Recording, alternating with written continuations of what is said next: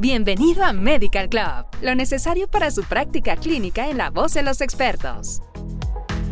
Este canal está dirigido únicamente a profesionales de la salud en México y Latinoamérica. El contenido que se presenta es únicamente con fines informativos.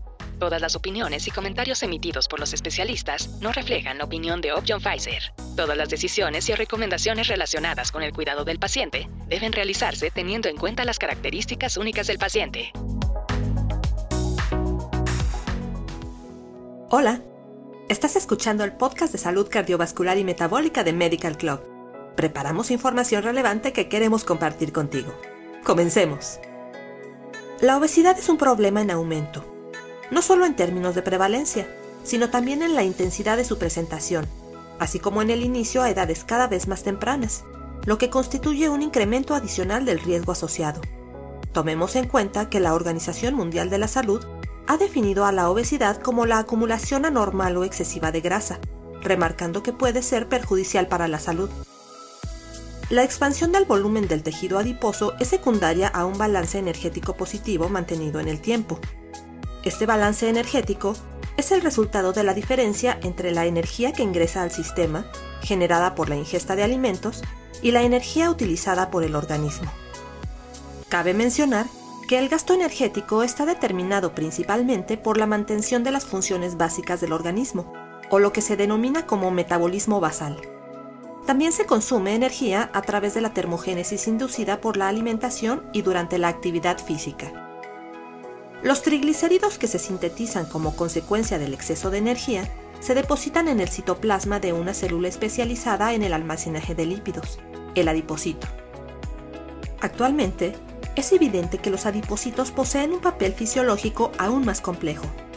Estas células producen gran cantidad de hormonas, péptidos y otras moléculas que afectan la función cardiovascular, no solo de forma endocrina, sino también por mecanismos autocrinos y paracrinos lo que puede conducir a cambios inflamatorios mediados por citoquinas en el hígado, inflamación sistémica y aterosclerosis. La adiposopatía se define como la disfunción del tejido adiposo promovida por un balance calórico positivo y un estilo de vida sedentario en individuos que, debido a factores genéticos y ambientales, son susceptibles. Anatómicamente, la adiposopatía se caracteriza clásicamente por la hipertrofia de adipocitos y la acumulación de grasa visceral. Desde el punto de vista fisiopatológico, esta disfunción se manifiesta por trastornos endocrinos e inmunitarios de los adipocitos y el tejido adiposo, que contribuyen a las enfermedades metabólicas y al aumento del riesgo de enfermedad cardiovascular. El tejido adiposo subcutáneo y el tejido adiposo visceral a menudo se describen como dos órganos intrínsecamente diferentes, con diferentes linajes genéticos, cuya acumulación promueve consecuencias para la salud que no solo son diferentes, sino opuestas. El tejido adiposo subcutáneo periférico suele describirse como protector, mientras que al tejido adiposo visceral se le caracteriza como patológico. Sin embargo, ambos tienen propiedades protectoras y patológicas. Si múltiples depósitos de grasas son potencialmente dañinos, ¿qué medidas diagnósticas son clínicamente más útiles para evaluar el potencial patógeno global del tejido adiposo? La adiposidad visceral es uno de los dos hallazgos anatómicos centinela de la adiposopatía. La hipertrofia de las células grasas es el otro. El aumento en el tamaño de las células grasas a menudo acompaña al aumento de los ácidos grasos libres circulantes y la acumulación de grasa ectópica, es decir, visceral, pericárdica y perivascular, así como la acumulación de grasa intraorgánica en el hígado, músculo, páncreas, corazón y riñón. El agrandamiento excesivo de las células grasas puede conducir a la hipoxia de los adipocitos y al estrés de los orgánulos intraadipositarios, como el retículo endoplásmico y las mitocondrias.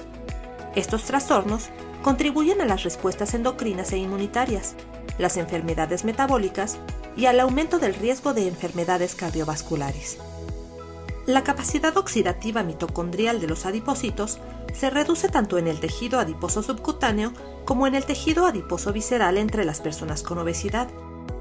Este deterioro de la función de los intraorgánulos no parece deberse a diferencias en el tamaño de las células grasas, sino a un aumento de la adiposidad global. Sin embargo, la adipogénesis es un proceso que incluye tanto la proliferación como la diferenciación, ambos influenciados por factores genéticos y ambientales. El deterioro de cualquiera de estos procesos puede contribuir a los efectos adiposopáticos y lipodistróficos. Por lo tanto, aunque el trastorno de la adipogénesis y la proliferación pueden conducir a la hipertrofia de los adipocitos, la alteración de la diferenciación de los adipocitos también puede provocar la disfunción de estos, aunque no necesariamente se manifieste por un aumento en su tamaño. ¿Sabías que? El Consenso Mexicano para el Estudio de la Obesidad, de acuerdo con lo informado por la Organización Mundial de la Salud, señala que la medición de cintura, independientemente del peso o del índice de masa corporal, es un parámetro objetivo para determinar riesgo y un predictor en el diagnóstico temprano del síndrome metabólico. La relación de cintura-cadera es tres veces más efectiva que el índice de masa corporal para predecir el riesgo de un evento cardíaco.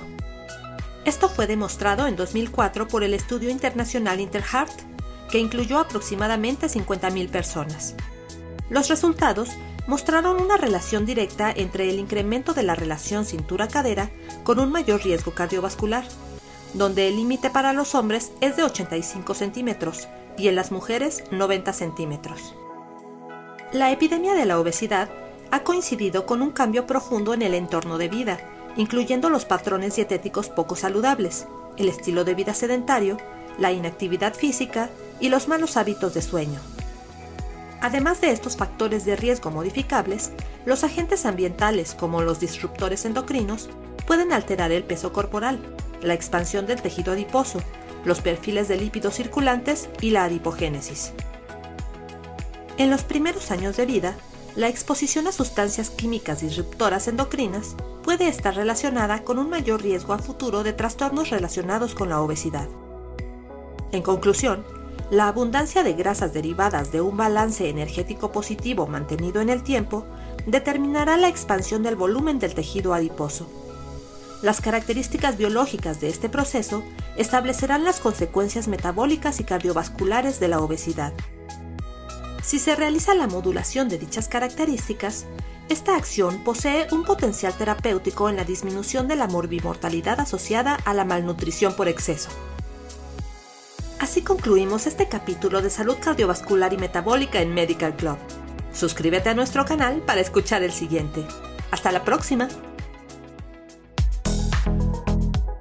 Esto fue Medical Club